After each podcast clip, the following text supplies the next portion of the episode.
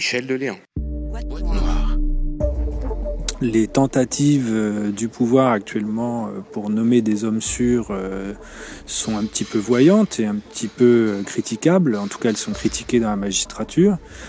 On a notamment le garde des Sceaux Michel Mercier qui veut faire nommer comme procureur général une dame assez marquée à droite qui s'appelle Martine Valdez Boulouk, qui serait censément là pour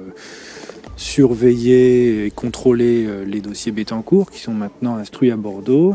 D'autre part, le même Michel Mercier vient de proposer comme procureur de la République euh, de Paris son directeur de cabinet, François Molins, qui lui aussi est un homme euh, marqué à droite, qui a été directeur de cabinet de Michel Alliot-Marie avant d'être celui de Michel Mercier et qui a été aussi un procureur de Bobigny euh, assez musclé ou assez sécuritaire. Donc on est dans cette disposition où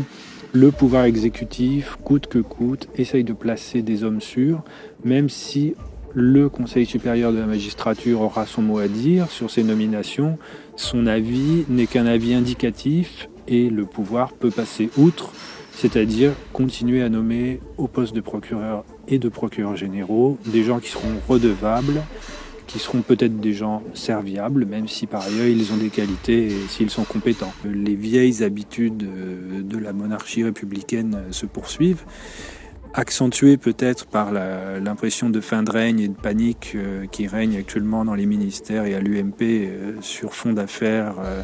Takedine et autres, et Bettencourt. On est quand même sur des dossiers sur lesquels le financement euh, de la droite et les comportements individuels de ses dirigeants sont quand même euh, disséqués de façon euh, répétée par les juges et ça c'est quelque chose qui inquiète beaucoup en haut lieu.